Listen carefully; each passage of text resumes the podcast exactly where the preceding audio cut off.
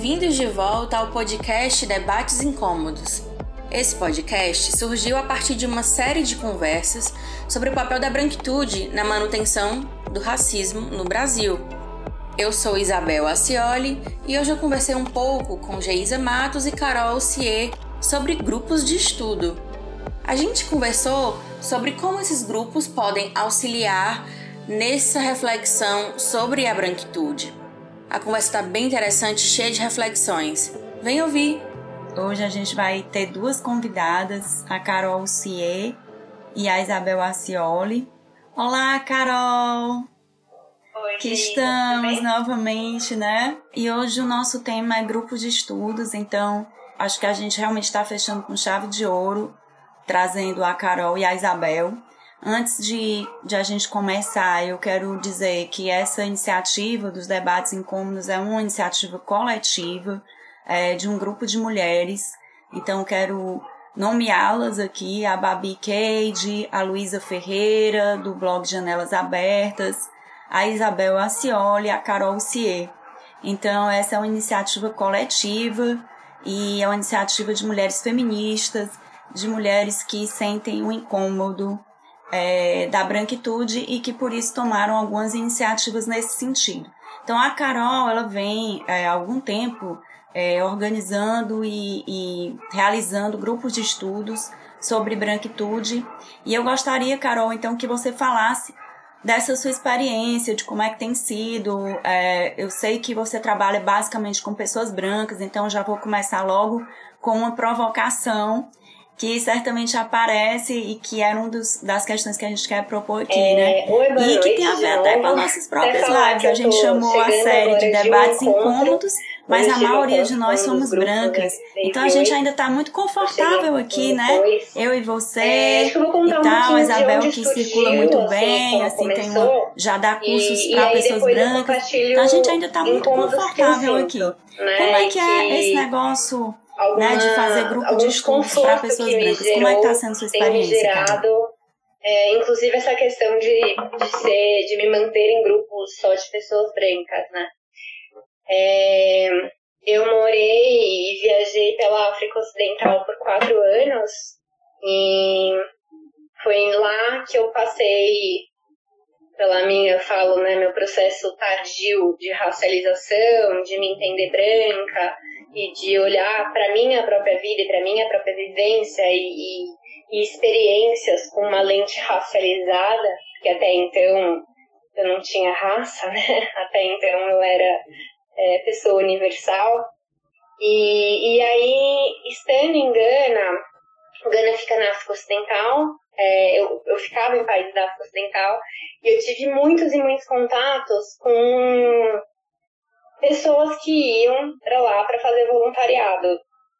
É, e aí eu recebia, eu estava já ativa nas, nas redes sociais, eu não estava lá fazendo voluntariado, é, mas eu recebi, assim, muitas das pessoas que me conheciam nas redes já vinham, a primeira pergunta que eu recebi era assim, ah, como é que eu faço para ir para a África para ajudar crianças? Ou como é que eu faço para ir voluntariar na África? Né? Eram as perguntas mais comuns que eu recebia. E aí, por causa disso, eu comecei a ir atrás de dados e informações. Realmente, aquilo me incomodava muito, porque eu via ali de primeira mão várias e várias problemas e consequências dessa indústria do voluntarismo.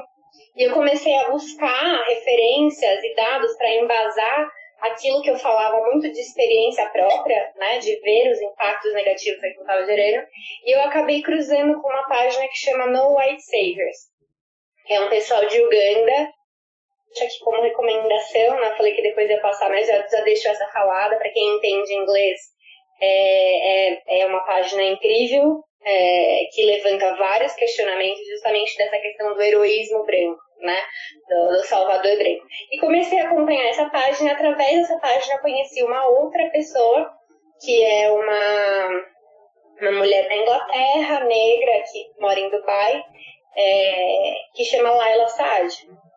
E, e a Laila Saad, época que eu a conheci, ela estava fazendo no perfil dela uma série que ela chamou de Eu e Supremacia Branca, que durante 28 dias ela colocou temas Ela levantou temas para, para autocrítica e auto é, avaliação de pessoas brancas, né? Então ela sempre desenvolveu esse conteúdo voltado para pessoas brancas se autoavaliarem. Isso foi lá, acho que início de 2018, se eu não me engano. Enfim, fui acompanhando ela, ela lançou um e-book que era gratuito, depois ela lançou esse, transformou esse e-book em livro, se eu não me engano, no final do ano passado, que virou livro. Agora bombou pra caramba, chama Me and White Supremacy. E, e aí eu comprei esse livro e ele é baseado nesses 28 dias, ele tem uma estrutura de tópicos, então em cada dia ela trata sobre um tópico, ela passa por tokenização, ela passa por é, silêncio branco, fragilidade branca, estereótipos racistas, apropriação cultural, heroísmo branco, aliança de fachada, enfim, por vários e vários tópicos, cada dia era um tópico. E eu comecei a fazer aquele trabalho de forma eu, individual. Né? Eu lia o, o livro e comecei a, a fazer. E aí, confesso que eu tentei fazer esse trabalho individualmente umas três vezes diferentes, desde janeiro de 2019, e eu sempre parava em algum momento. Sempre tinha uma coisa que cruzava e eu falava, ou, ou pegava em algum ponto que me incomodava, vinha a questão da culpa, da fragilidade, eu parava, ou então surgia algo que era mais prioritário, né? Que essa é a vantagem aí de, de ser branca e escolher não lidar com as questões raciais, porque eu posso não lidar com as questões raciais, deixava isso para um outro momento.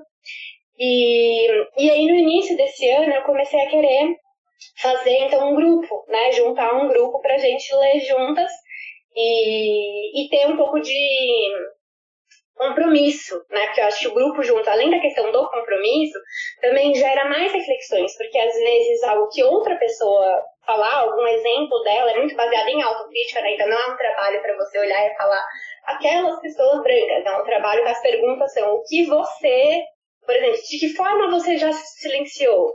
De uhum. que forma você já tratou diferente pessoas, mulheres negras é, imigrantes e não imigrantes, de pele escura e pele não escura. Né? Então, são perguntas bem direcionadas a você, aos seus exemplos e à sua vida, à sua vivência. E, e, então eu acho que exemplos de outras pessoas, às vezes a gente não percebe, né? Porque a gente fica assim, ah, imagina, não, isso aí eu nunca fiz. Eu nunca me silenciei. Não, isso aí não acontece. Aí alguém traz e fala, nossa, é verdade. Não, isso aí eu já fiz e vai resgatando na memória. Uhum. E, e foi daí que surgiu o impulso de fazer o primeiro grupo, assim, muito vindo de um, um, um, um exercício que eu queria fazer e que eu, assim, de forma muito forte, não conseguia fazer sozinha, eu sempre evitava esse trabalho, né? Colocava de lado. E só que a Laila Sade especificamente coloca no livro dela orientações. Se você quiser fazer o trabalho em grupo, existem orientações. E ela fala até o formato de grupo, porque ela não quer que seja, é, é, como fala isso, ela não quer que seja perpetuado um modelo é, de opressões e de hierarquia dentro do grupo. Então ela sugere a metodologia do grupo, como é que tem que ser para não existir hierarquia e tudo mais. E uma das coisas que ela coloca é que assim, é um trabalho para as pessoas brancas. Ela é uma mulher negra que escreveu um livro, que se propôs a escrever um livro para conversar com pessoas brancas, mas que o trabalho deve ser feito por pessoas brancas que não é para ser uma roda é, multirracial é, para conversar, justamente porque exigiria um trabalho emocional das pessoas negras é, enorme, ter que lidar com a fragilidade das pessoas brancas, né? Eu, imagina, eu contando aqui todos os casos em que eu fui racista, né? Poderia exigir um trabalho emocional, além de exigir uma carga de quase que de ensino, né?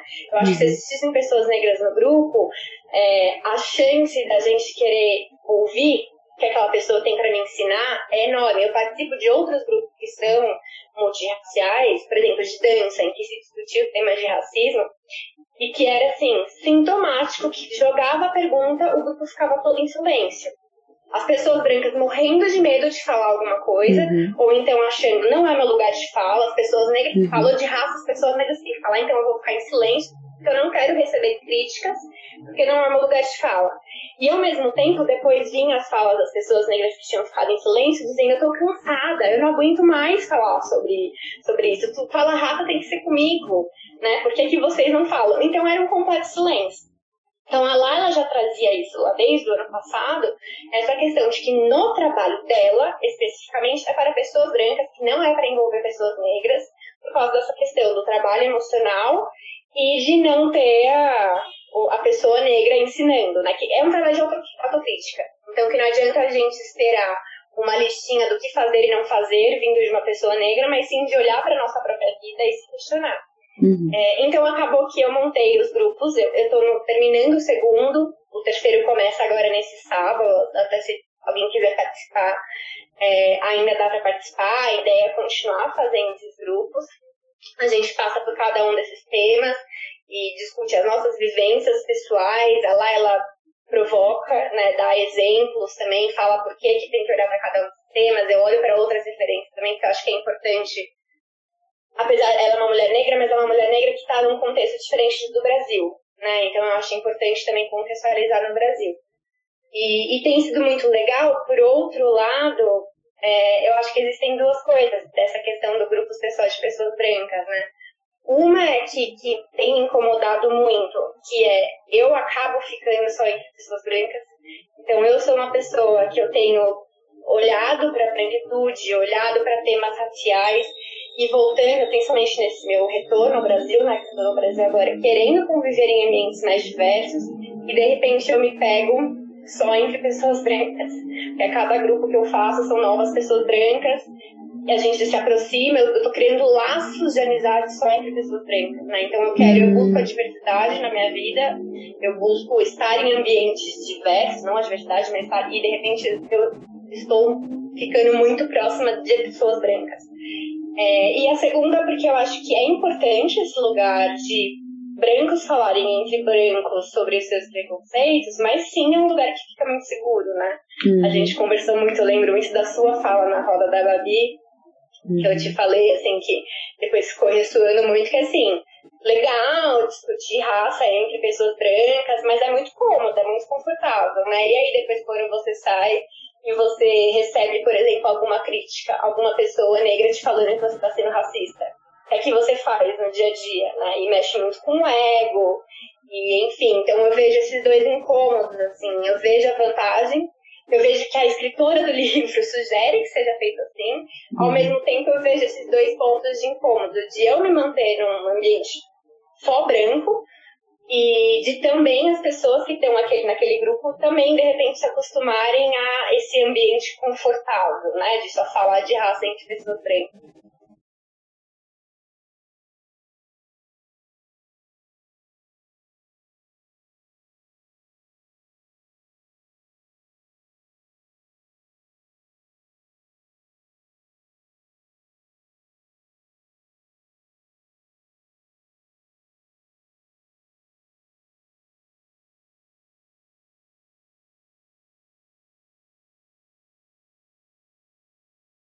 É interessante, né? Eu queria chamar a atenção para um ponto muito importante que eu acho da experiência da Carol. Porque a Carol ela é engenheira de formação, né? É professora de dança. É, e Laila Saad, depois a gente pode é, passar as informações direitinho do livro, Me and White Supremacy. E, e assim, é, e é muito interessante porque a Carol ela desenvolveu de forma autônoma é, a, a, o conhecimento dela sobre o tema da branquitude. Inclusive hoje, a gente preparando essa live, né, eu, ela e a Isabel, ela nos passou, e ela já havia postado inclusive no Instagram dela, é, uma, uma lista de referências bibliográficas, é, de artigos, de materiais, é, de inclusive de instituições com as quais é, se pode colaborar, ela pode falar mais sobre isso. Eu queria que você falasse sobre isso, Carol, porque é, muita gente nos procura pedindo indicações bibliográficas. E nós vamos compartilhar depois dessa live esse material que você vem colecionando. Então, uma das coisas que eu queria chamar a atenção, assim, que tem sido para mim um grande aprendizado com as lives, é perceber o quanto a gente tem crescido, é, expandido a, a discussão, quando a gente sai do círculo acadêmico muito restrito, né? Então, assim, eu acho que é, encontrar pessoas como você, que, que por sua própria conta estudou, é, leu um monte de coisa, reuniu bibliografia, disponibilizou essa, essa bibliografia, é algo que muitas vezes a gente não vê é, dentro da própria universidade, né, em que muitas vezes há uma resistência em utilizar autores negros, uma resistência em discutir a questão da branquitude. E aí é muito interessante é, haver essa troca com pessoas que são de fora da universidade, que não tem nada a ver com ciências sociais e que trazem né, esse, essa discussão. É, a gente está um pouco chegando ao fim do tempo, infelizmente. Né? É, porque a gente também tem uma discussão muito interessante para fazer com a Isabel. Aquele e aí eu queria que você falasse sobre também essa experiência, algo mais que você queira falar sobre a sua experiência. Porque eu era uma pessoa é, que eu, eu trazia temas sociais. De estudos, né? Não engano. A minha vivência em Gana não, não tinha como passar sem racialização. Né? É, eu, inclusive dentro da minha própria família, assim, é, eu ouvi comentários muito racistas de, da minha avó, por exemplo, né, o fato de eu estar lá. Às vezes eu olha como que essa questão do eurocentrismo e da branquitude é forte, né? Eu recebia comentários de uma pessoa da minha família, por exemplo, achando um absurdo eu morar na África, entre aspas. Como assim? Começou a pandemia, aí falei, como assim você tá lá? Jornalistas me ligavam durante a pandemia e falavam assim, ouvi dizer que você está em Gana, quero, quero ouvir sobre seus perrengues. Era assim. Uhum. Enquanto isso, eu morava numa casa de três quartos, estava bebendo vinho à noite, todo dia no jantar com a minha colega de, de casa. Né? Mas a ideia de estar em, em, em África é, é, associada a perrengue e existem muitas ideias racistas com relação a isso. Óbvio que eu não sofri o racismo, mas eu recebia comentários o tempo inteiro assim. E aí eu fui estudando muito, inclusive tem também um, esse tema de heroísmo branco que eu comentei, eu participei de um podcast que é Se Meu Mochilão Falasse, que é o episódio 17, se eu não me engano, dela, falando sobre é, heroísmo branco, sobre voluntariado na África e, e. Mas eu via, vim muito de uma experiência mesmo, né? Acho que era muito, da muita vivência empírica, assim, e não tanto é, bibliográfica. Mas eu sentia, em um determinado momento, eu comecei a sentir necessidade de embasamento teórico também. É, historiográfico, sociológico, de dados. Eu gosto muito de estudar. Então eu comecei a fazer isso e aí, em determinado momento eu decidi que então eu ia contar, colocar tudo numa lista e disponibilizar, porque eu acho que eu senti que as pessoas era como se de repente, agora as pessoas, nós, pessoas brancas, né? Tipo, agora eu quero me radicalizar, mas a gente busca respostas prontas, a gente quer uma listinha, a apropriação cultural, por exemplo. Eu quero uma lista de tudo que eu posso uhum. fazer o que eu não posso fazer. Por uhum. exemplo, colocar trança, posso ou não posso fazer? Dar aulas de danças africanas, posso ou não posso fazer? E uhum. não existe essa lista pronta, né? A Isabel, depois você pode falar, mas eu lembro que recentemente ela deu o exemplo da, da amiga que queria estudar francês ou alemão, não sei, que a pessoa vai lá, faz super esforço para estudar sobre isso. Mas fala de antirracismo, a gente quer fazer o quê? Eu quero que eu vou fazer lá o curso da Isabel, a Isabel vai me dar uma listinha de tudo que eu posso fazer e vai me dar um certificado no final de que eu sou aliada. Eu sou a aliada branca, né? Uhum. É, e aí eu basicamente compilei assim, um monte de recursos que me ajudaram nesse processo, entendendo que não vai ser todo mundo que vai querer ler artigo acadêmico, que não vai ser todo mundo que vai querer ler livro, não vai ser todo mundo que vai ouvir podcast. Então eu tentei fazer um compilado de várias coisas é, até porque eu acho que eu valorizo muito todos os tipos de conhecimento. Eu acho uhum. que artigo acadêmico é super importante, mas que a oralidade é tão importante quanto artigo acadêmico. Uhum. Né? É, então eu coloquei lá tudo e também partindo para ação, assim, porque senão eu, eu, eu tinha medo também de cair nessa armadilha de ah, como se fosse justamente como se antirracismo fosse aprender uma língua. Então, pronto, agora eu aprendi, eu sou fluente em antirracismo e não tanto ação, né? Focando uhum. só em estudar. Então eu busquei também formas, sei lá, de apoio que dá para dar, como é que você pode se engajar de verdade. Uhum. Criei essa lista, tá no meu perfil, no, no link da bio, se clicar, você vai abrir a, a fotinho, tem uma fotinho, que assim, é uma lista que é, tem muito dado, né? Eu falo isso nos grupos de leitura do livro da Laila Saad, às vezes vem uns pedidos, ah, a gente podia trazer, né, convidar uma pessoa negra para vir aqui falar pra gente. E assim, tem muita, muita, muita, muito conteúdo já disponibilizado na internet, uhum, né? Hoje em dia tem Google, gente. Tem, tem muitos artigos, tem tudo quanto é blog, site, um monte de podcast, um monte de vídeo, um monte de filme. Mas é isso, né? Uma coisa que dá preguiça, que, é que eu posso escolher, eu como pessoa branca posso acordar e falar, ai, não, tô tão cansada hoje, acho que eu não quero não pesquisar sobre isso. Então eu fiz um pouco desse processo, assim, de cavar as informações e tá ali, você não precisa nem pesquisar mais a fundo, já tem algumas coisas essenciais. Exato. E, e é infinito, né? Porque eu poderia adicionar itens ali quase que todo dia, porque todo dia tem produção nova.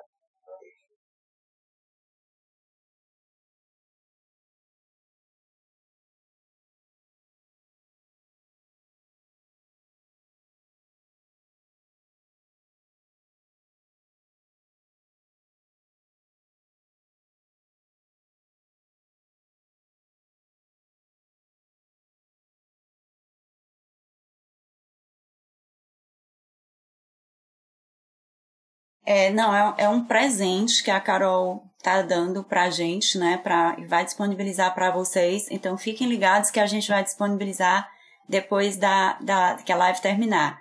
Carol, eu tenho que me despedir de você porque a, a live acaba e a gente, né, a gente tem, tem muito que conversar também com a Isabel e ouvir a experiência dela. É, porque inclusive a, a experiência da Isabel é com, com grupos multirraciais, né? Então a gente pode pensar é, vantagens e desvantagens. Eu acho que essa experiência da Carol é riquíssima. E, e, e, eu queria só, antes de você sair, só enfatizar uma coisa que eu acho também super importante. Ninguém se torna antirracista só lendo livros. É, então, isso é uma coisa que eu aprendi pela minha própria experiência. Eu já tinha lido muitos livros antirracistas e eu só me tornei antirracista quando eu tive realmente experiências e, e conheci histórias de vida e pessoas negras me desafiaram, é, me, me realmente trouxeram me colocaram em situações difíceis que era para que eu pensasse na minha branquitude e eu agisse como uma pessoa responsável pelo racismo, né? Pelo meu próprio racismo, pelo, por fazer parte de uma sociedade racista, todos nós somos racistas. Então, qual era a minha parte? Qual é a minha parte? Então, eu precisei ser desafiada por pessoas negras, eu precisei viver a experiência dentro de sala de aula, de ter alunos negros, de conhecer histórias de vida deles, de ser desafiadas por eles para realmente me tornar antirracista. Então, acho que por isso que eu valorizo tanto é, pessoas como você, Carol, como a Babi, como a Luísa, que trazem experiências de vida para discutir antirracismo. Não é só leitura, mas que ao mesmo tempo agregam leituras e tem essa preocupação de fazer as coisas juntas, né? Experiência é, de vida sim, e não leituras, é que é isso que faz com que a gente grupos, e fazer né? isso coletivamente, um grupo, né? Que expandir também essa rede, que é essa, essa é uma outra preocupação nossa. E a cada então, os debates é isso, incômodos do privilégio branco também vão acontecer agora, podem acontecer agora de forma independente no perfil da Carol, no perfil da Isabel, perfil é, da Luísa, da Babi, enfim, a gente vai pessoas, expandindo né, isso aí. É uma escolha, assim, eu poderia escolher me silenciar e não me posicionar sobre isso. É, é mais cômodo não, não receber as críticas. E, e, é um trabalho que é, é, todo dia, assim, cada vez que eu chego no local do dia eu falo, nossa, é verdade, tem mais essa. É uma vida inteira construída é, em cima de um privilégio branco, né, uma supremacia branca. Então, deixar só o convite, assim mesmo, que, como eu falei, tem um próximo grupo começando no sábado agora, vai ser, vão ser encontros só aos sábados, da uma às três, são grupos pequenos. É, então, se alguém estiver ouvindo, tiver interesse, ainda dá tempo de participar do próximo e gratuito, não paga nada, não quero me beneficiar financeiramente de nada desse grupo, é, é pelo, pela troca mesmo.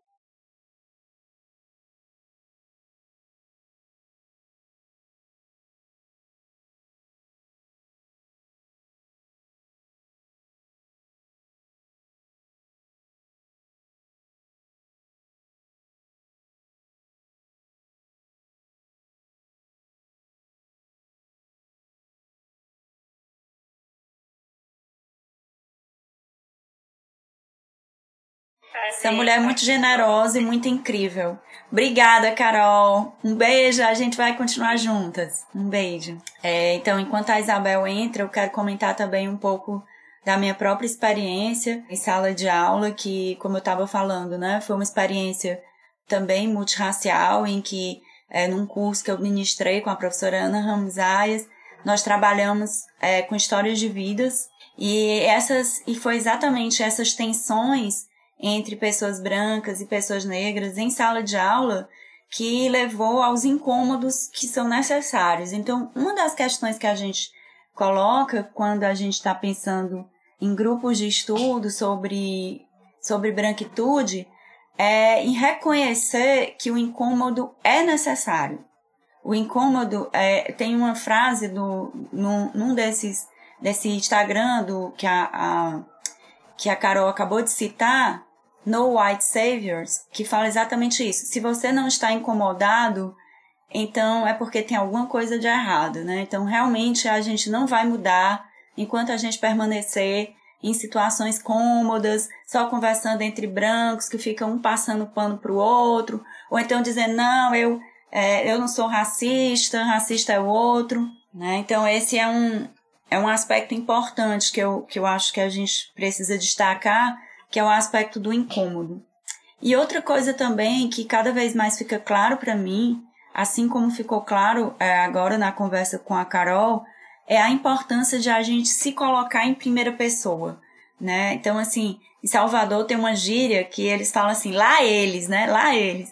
Então, em geral, a gente costuma falar do é, do racismo como sendo uma coisa sempre do outro, né? Então é lá ele, lá ele é racista, eu não sou racista, né? Mas a gente também só muda o racismo quando a gente começa a prestar atenção no nosso próprio racismo.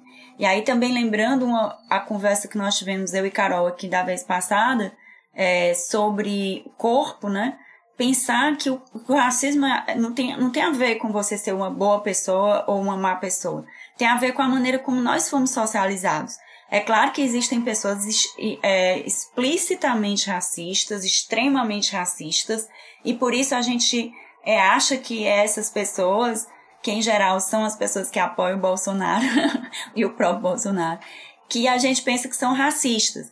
Mas não são só eles que são racistas. E é isso que é, que é importante a gente pensar. É, como o racismo é algo internalizado, então ele está presente no nosso cotidiano.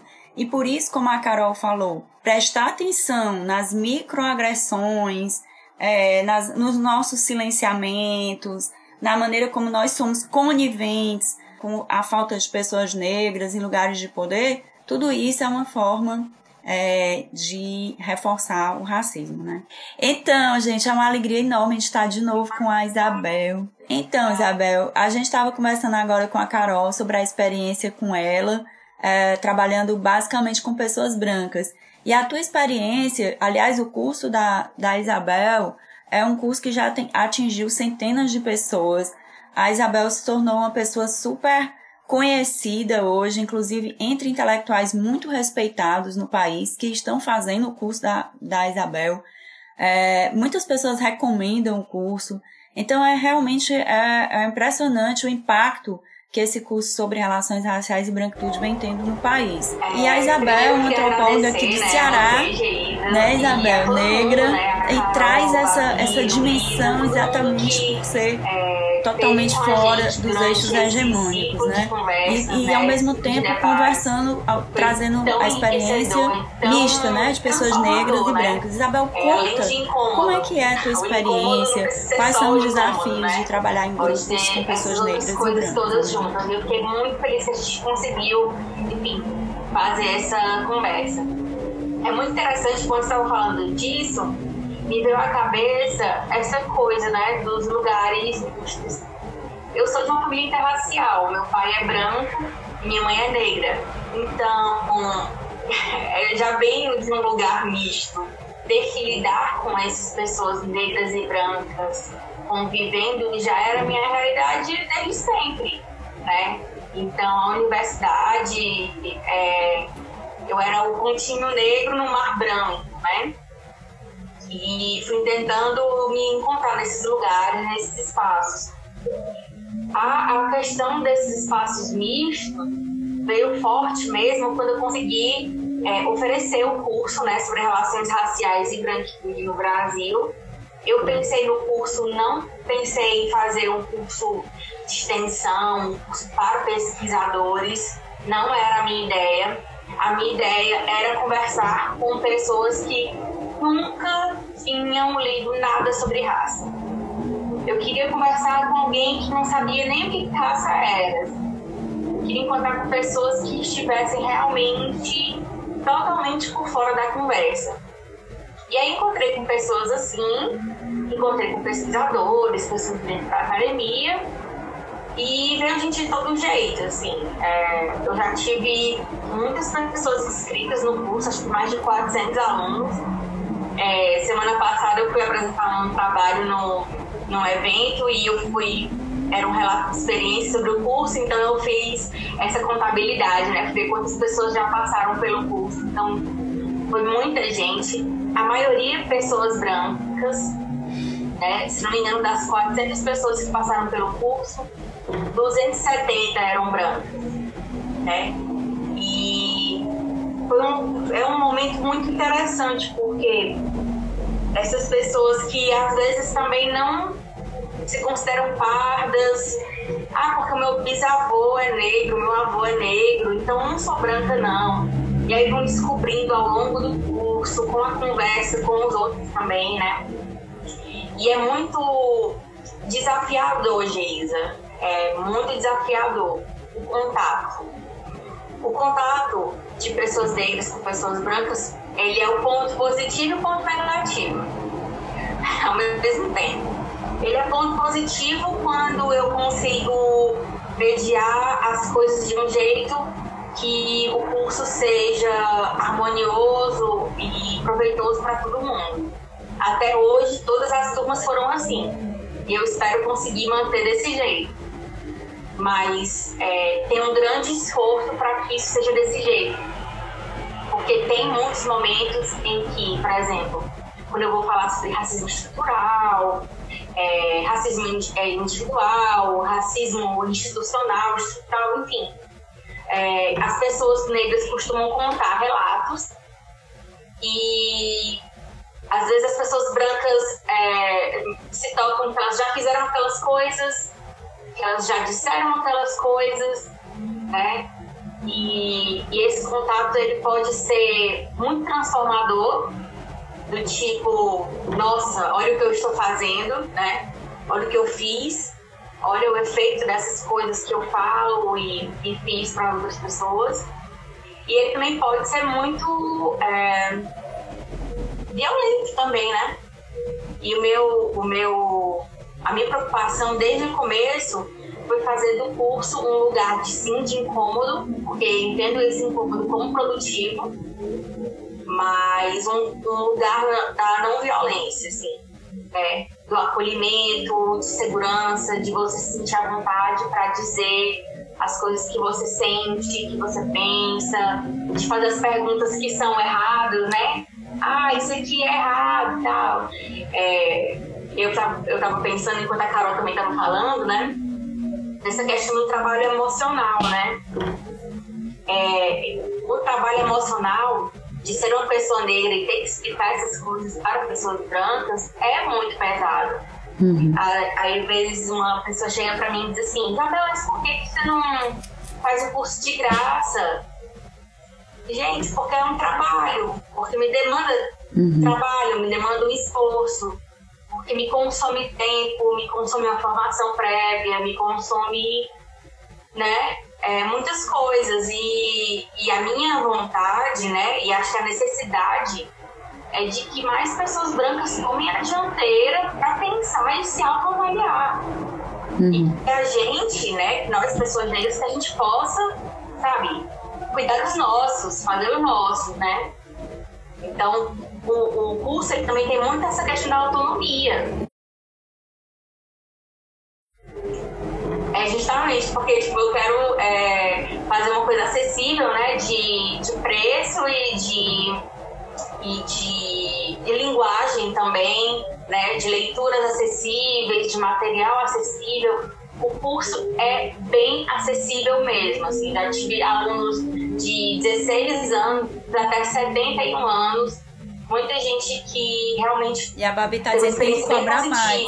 E conseguir falar com gente tão diferente é, a grande, é o grande trunfo, assim. Agora, não é fácil. Porque realmente, assim, obviamente que a maioria são mulheres brancas, mas é difícil lidar com pessoas de lugares diferentes do país, às vezes do mundo, né? Tem, já tive aluno fora, o Bernardo da Holanda está com a gente, mas enfim, é, é complicado lidar com tantas histórias de vida diferentes e é um desafio e tanto. Mas é muito importante mediar esse contato, né? Já tive conversas no curso com pessoas brancas que realmente viviam num ambiente 100% branco, não tinham contato com pessoas negras de jeito nenhum e, e precisaram ter esse momento dentro do curso para ouvir essas histórias, para ouvir esses relatos, para né, conhecer, conhecer mesmo. Era gente que realmente não tinha nunca vivido isso. E é importante, né, um espaço seguro em que isso possa acontecer, sem julgamentos, enfim, é, um espaço de acolhimento mesmo. Agora é bem desafiador.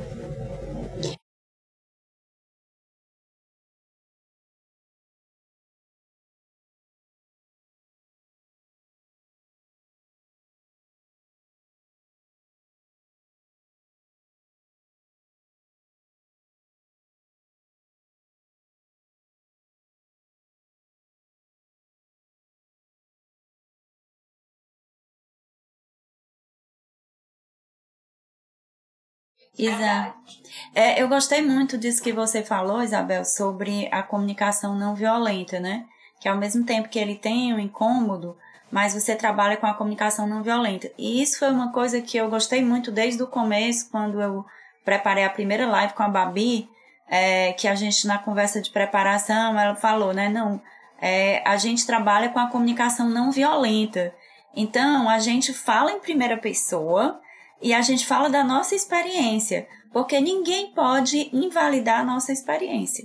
Então, isso é muito importante. Eu acho que a gente está o tempo todo aqui falando né, nessas lives da importância da, do conhecimento acadêmico, desse universo científico, de trocar é, experiência, daquilo que é considerado ciência, né, de trocar experiências com, é, é de reconhecer o valor da experiência, do vivido.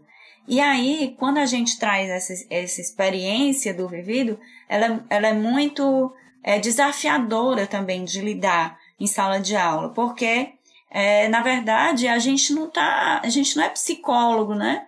Para lidar com todos esses desafios. E ali a gente está numa sala de aula e está colhendo relatos que são que são muito difíceis, né? A Babi aqui enfatizando é, eu, a importância da, da CNV, da comunicação não violenta. E eu também assim, acredito muito nisso, porque a gente já, assim, a gente está trabalhando com pessoas que são potenciais aliados, né? Também do movimento. Então, como é, é, fazer com que de fato né, essas pessoas é, sintam que mesmo elas tendo que, que ser, se acordar para as né, questões delas, elas também podem ser acolhidas. Né? Como é que você vê isso, Isabel? de que o racismo é de que todas as formas de opressão, né, na verdade, é, são ruins e que a gente deve evitar isso. Então, é, partindo desse entendimento, desse alinhamento, por exemplo, que, que é intelectual, né, também, Uhum. Eu faço escolha de vida, né? de, de encarar que. É, de jogar fora essas ideias de segregação e ressentimento, vou dizer nesses termos, e escolher estar com pessoas, mas com condição, né? Tem aquela frase da Bia Ferreira que ela, em que ela diz que ela só fecha com branco falta sangrar com ela, né? O que isso quer dizer? Eu só fecho com branco e tá comigo, entende minha dor, né? É viver a dor comigo, é sentir na própria pele? Não. Tem impedimentos aí, né? Mas que compreende que existe, é, racismo existe, que ele afeta e que as pessoas brancas têm que fazer alguma coisa. Então, esse é o meu entendimento político, né? Às vezes as pessoas dizem assim pra mim, você vai fazer o quê com os brancos? Todo branco é racista, e aí o que a gente faz com os brancos? Você é anti-branco? Não, gente. Eu, minha família paterna toda é branca, né? Tipo, me relaciono com pessoas brancas toda hora. Eu não vou jogar fora essas pessoas. Uhum. E eu peço é uma contrapartida. Você uhum. quer estar comigo? Eu sou assim, a minha história é essa. E como, como comigo você quer estar, né? Qual do meu lado você está? E é isso. É. é as pessoas brancas estão assim junto, aí, aí a gente anda. Uhum.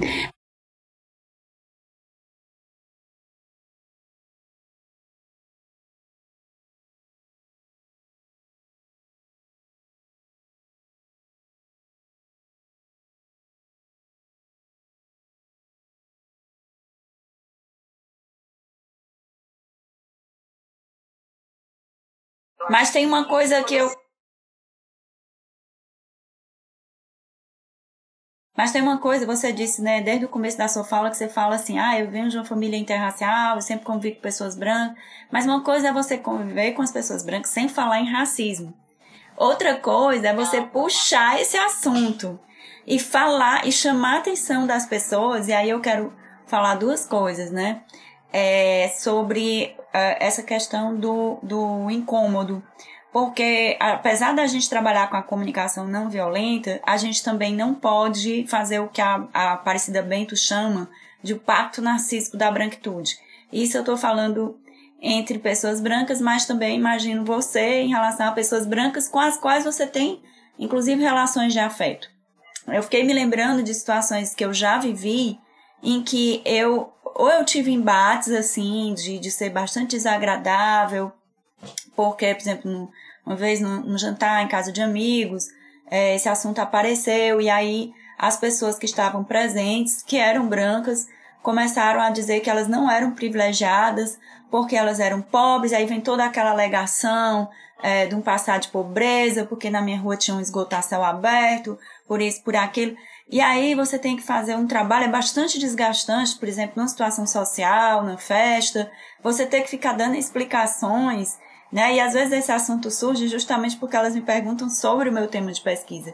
Então, é, eu estou exemplificando com essa situação para dizer que uma coisa é você estar tá entre pessoas brancas e, e ou entre pessoas negras e brancas e, e, esse assunto não vir à tona, mas se o assunto vem à tona e se você confronta, e é importante que a gente confronte, porque é uma parte importante de ser de sangrar junto, né, do que a Isabel está falando aí, se a gente é aliada, a gente está sangrando junto, é não fazer o pacto. Né? E como não, e eu acho que um grande desafio que se coloca Olha, hoje pra é gente é como não fazer o é pacto é narciso da branquitude, como não, não, é, não silenciar diante de atitudes racistas, de falas racistas, de pessoas que não, não percebem que são privilegiadas. Né? Como é que a gente faz isso e ao mesmo e tempo é, faz isso mantendo a comunicação não violenta? Então, essa é uma questão que eu jogo para ti e que eu acho que, gente, que eu gostaria que a gente refletisse juntas. Então, e tem pessoas que ficam com seu ego branco ferido e vão embora. E tchau, assim, é isso. Eu não posso ficar perto de uma pessoa assim eu prefiro que essa pessoa não esteja no meu convívio é, do que, sabe, conviver com uma pessoa que tá ali, que tem afeto por mim, mas é racista, tá entendendo? É, eu me lembro que eu ouvi uma frase um tempo desses que era tipo assim: se você chega numa mesa, tem nove fascistas na mesa e você se senta com eles, tem dez fascistas. Uhum. É a mesma coisa, entendeu? Uhum. Tipo, é, até quando você vai ficar do lado de uma pessoa dessa? Existem limites, e a gente tem que colocar esses limites. Uhum. E o limite de uma convivência boa é, com uma pessoa branca, né, na minha perspectiva, né, enquanto mulher negra, é que essa pessoa branca tente não ser racista comigo, enfim, todos, né? Uhum. É isso. Eu sei que em algum momento pessoas brancas vão falhar, é, pessoas brancas vão ser racistas comigo, mesmo que elas tenham toda a leitura do mundo, toda a consciência do mundo. Eu tenho a plena consciência disso, né? De que as pessoas brancas vão recorrer, vão recair no erro, né? Mas é, eu quero saber quando, até onde elas vão de entrega e de vontade de transformação. Né? É, é isso. Pode parecer utópico, mas é, se a gente não tem uh, essa utopia, essa vontade de mudança, assim, o que a gente está trabalhando? A gente está fazendo isso.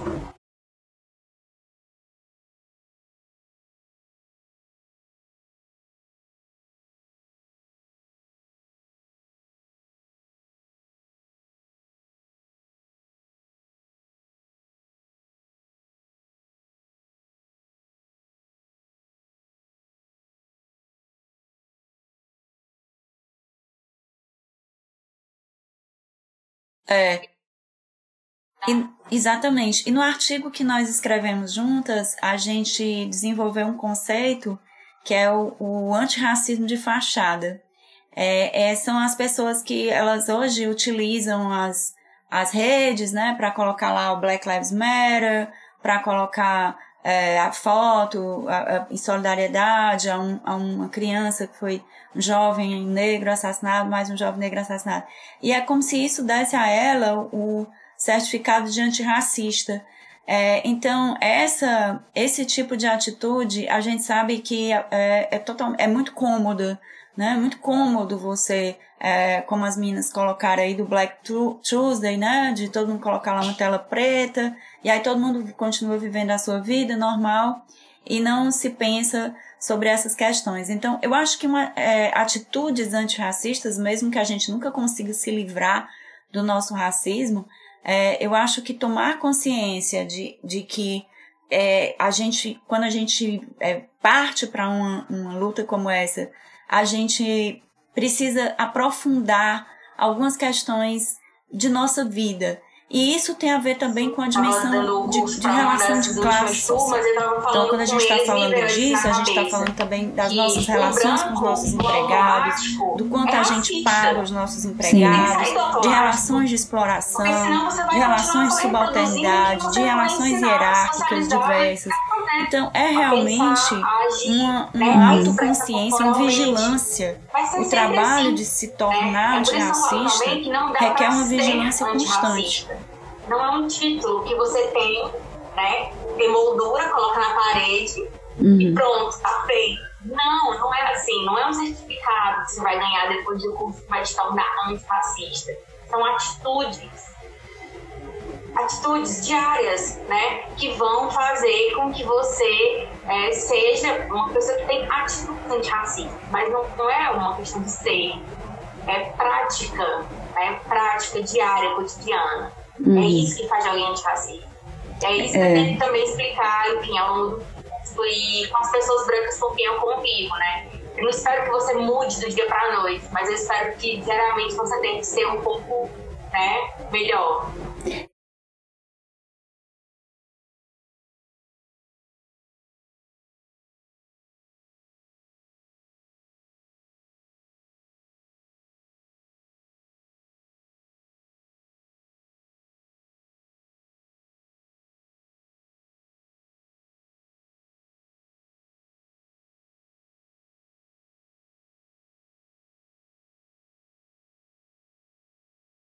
Exato. E uma coisa eu acho que tem nos ajudado, né, nós que estamos envolvidos nessa luta, é a quantidade de materiais que tem circulado atualmente nas redes sociais, que são materiais muito ricos, podcasts, né? Você mesmo participou de alguns, gostaria que indicasse. Mas eu queria salientar uma coisa que a Luísa Ferreira, que é uma das, da, das mulheres aqui desse grupo, ela salientou na nossa reunião ontem de preparação para essa live, né? Ela falou assim, muitas pessoas às vezes não querem ler, ou não, não, não é da, da vocação da pessoa é, se deter em textos muito densos, longos, acadêmicos, mas ela vai entender e assinar muito bem um podcast. Ela vai, ela vai querer ver uma live como essa, e aquilo vai despertando para a necessidade de, de expandir isso. É então, Isabel, a gente está chegando ao final. Eu queria que você recomendasse alguns podcasts e falasse também de quem quiser se matricular no seu curso, como uh, um excelente, como foi dito aqui por várias pessoas, é um excelente curso orgulho pelo que elas fazem. E tem também o Depois da Roda, que eu gosto muito, muito. É, são esses dois, assim, para começo de conversa. Mas o que eu queria ressaltar é que você olhe a lista da Carol. Sim. É, eu, estava eu tava preparando, né? A gente estava preparando mais cedo e eu vi que a Carol eu fiquei maravilhada. Uhum. É excelente que pessoas brancas façam também essa reunião. Assim, eu fiquei muito feliz porque é isso, tira da gente um trabalho e deixa para quem tem que ter esse trabalho, né? Isso é muito bom. É, tenha olhada maravilhoso. A lista está excelente.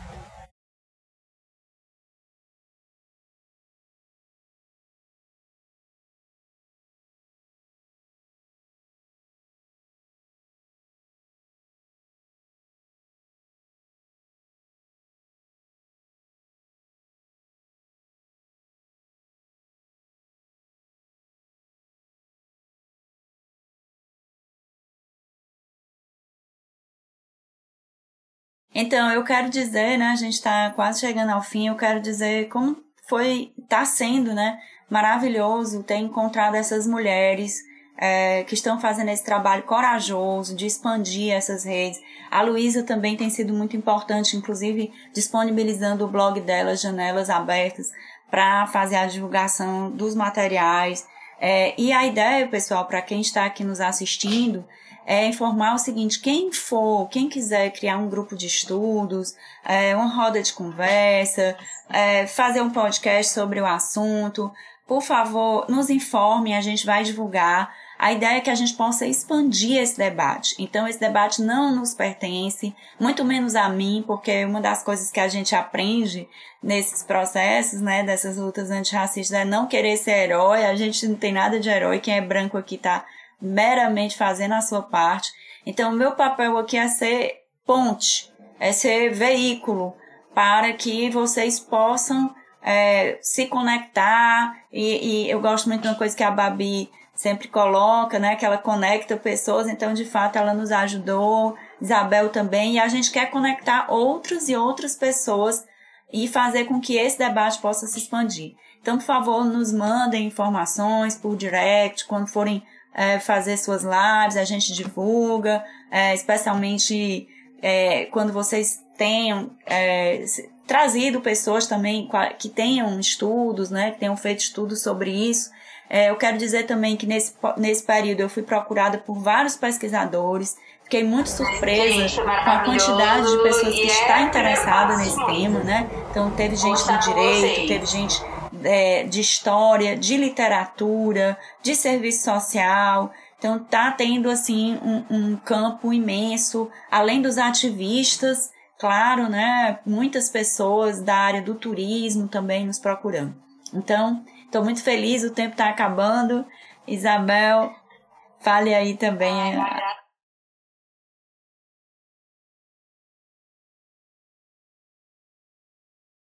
Isso, a gente vai promover outros debates, agora não mais em forma de série, mas é, sempre trazendo de vez em quando um convidado, né, um pesquisador, alguém que estuda o assunto, e seguimos juntos aprendendo, trocando ideias. Fiquem ligados, porque como a Isabel falou, essa lista da, da Carol é assim, pedreira, gente. É bom demais. Tem coisas assim preciosas ali. E tudo de graça, né?